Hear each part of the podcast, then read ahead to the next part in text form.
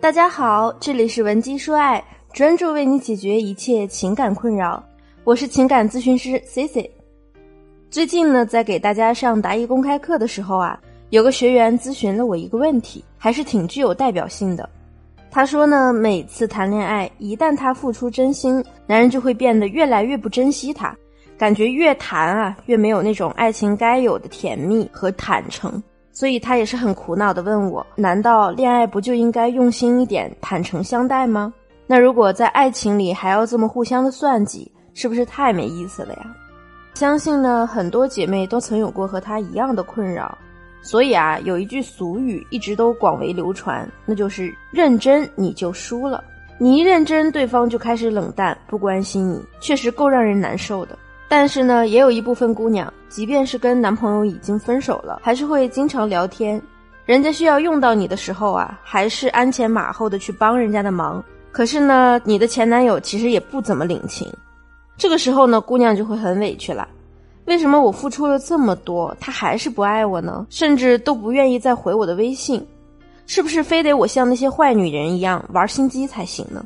其实这和心机不心机关系不大。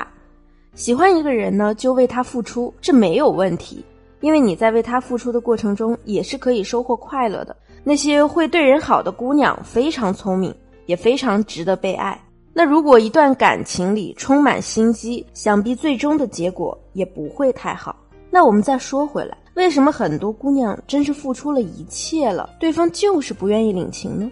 其实问题啊，就出在了你可能压根儿不知道正确的对他好是怎么个好法。C C 今天呢，就告诉大家如何做一个聪明的、知道怎样对人好的女人。几年前，有一位大学教授曾经做过一个小实验，他随机挑选出了一群互不相识的人，然后给他们寄去圣诞贺卡。虽然他估计到有些人可能是会回复的。但人们的反应啊，真的是让他很吃惊。那些素昧平生的人啊，寄给他的节日贺卡像雪花般纷飞而来。部分给他回寄贺卡的人呢，根本就没有想过要打听一下这位陌生的教授到底是何许人也。他们收到了一张贺卡，便会自动的回寄一张。虽然这个实验的范围不大，但却极好的说明了我们身边最有效的影响力武器，那就是互惠原理。其实，在中国这样的人情社会里啊，理解互惠原理对大家来讲应该没有什么难度。毕竟我们从古至今就有礼尚往来的传统。如果你留心观察的话，你会发现，其实送礼物和恋爱有异曲同工之处。我们之所以送礼，就是希望从对方那里获得更多的帮助。而在爱情里呢，你为对方付出，也同样会期待感受到对方对你的爱。那咱们接下来就从这个送礼的角度。来深入理解一下互惠原理对我们社会关系的影响。我曾经看过这么一个例子：A 和 B 两个人隶属同一家公司，两个人的工作能力也是不相上下。公司刚好有一个职位空缺，升职的机会就在眼前，于是 A 和 B 都想着找领导做做工作。说白了呢，就是送送礼。A 呀就比较简单粗暴了，他没有想那么多。提了些补品和茅台，就去了领导家找领导聊天。他也把自己的来意呢向领导直接的坦诚了，希望这次领导能给他一个机会。领导虽然热情的接待了他，但最终呢却没有收下他的礼物。和 A 相比啊，B 就聪明多了。他没有急着送礼，而是去跟领导身边的人打听了一下领导的喜好，了解到原来领导很喜欢围棋，家里收藏了各种围棋棋盘。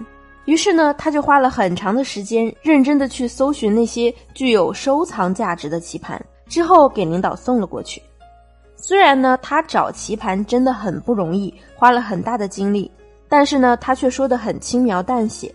出去玩的时候，无意中看到这个棋盘，觉得挺有质感的，就买了。听说您很擅长围棋，所以觉得还是放在您这里比较合适。那说白了，这一点呢，就叫做宝剑赠英雄。闲谈间呢，B 也没有明确的说出自己要升职，只是无意中聊到可能单位有人事变动。这个时候啊，B 就对领导说：“请领导放心，领导的任何安排呢，我都是绝对拥护的。领导如果愿意给我分配职务，我也非常乐意接受考验。”那最后的结果呢，就是领导把这份礼物收了，B 呢也顺利的升职了。那么大家看出来这个例子反映了什么问题吗？想要正确的对人好，第一点我们要注意的就是一定要投其所好。A 送酒和补品，大家想一想，作为领导，家里会缺这些东西吗？而且呢，还会让人觉得特别的俗气。而 B 啊，选择先打听领导的喜好，再去用心挑选，送棋盘这样的工艺品呢，给人的感觉是朋友之间的往来，而不是俗气的交易。那接下来来研究一下他们说的话。A 呢，直接表达自己的目的，让人倍感压力；B 呢，说自己是顺便买的，会让领导觉得啊，收这份礼物呢是没有压力的。而且 B 很聪明的是，强调了自己拥护领导的决心，意味着自己呢会服从管理。从这个送礼的故事，我们就可以总结出，想要运用好互惠原则，首先需要做到的就是投其所好。其次呢，就是要让对方没有压力，最后呢，还要有出色的话术技巧来加持。那我们说回到感情中，很多时候你认为的好，未必是对方真正需要的好。我给大家举个常见的案例，很多女生呢都比较担心自己男友的身体健康，比如说某天看到男朋友和兄弟们打牌打得太忘情了，连饭都顾不上吃，那女生就很生气、很担心，跑去掀桌子发脾气。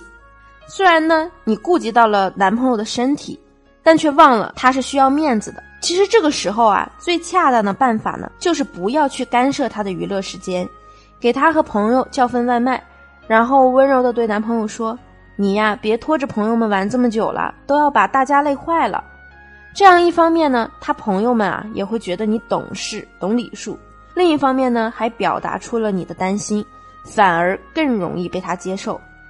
由于时间的问题呢，我就不赘述了。大家可以添加我的微信文姬零零五，文姬的全拼零零五，把你近期的困扰编辑好发给我。我们的情感分析师呢，一定会用最科学的理论方法为你做出全面的情感分析哦。前三十名添加的小伙伴还有机会获得单次语音连线分析的机会。今天的节目呢就到这里了，我们下期见。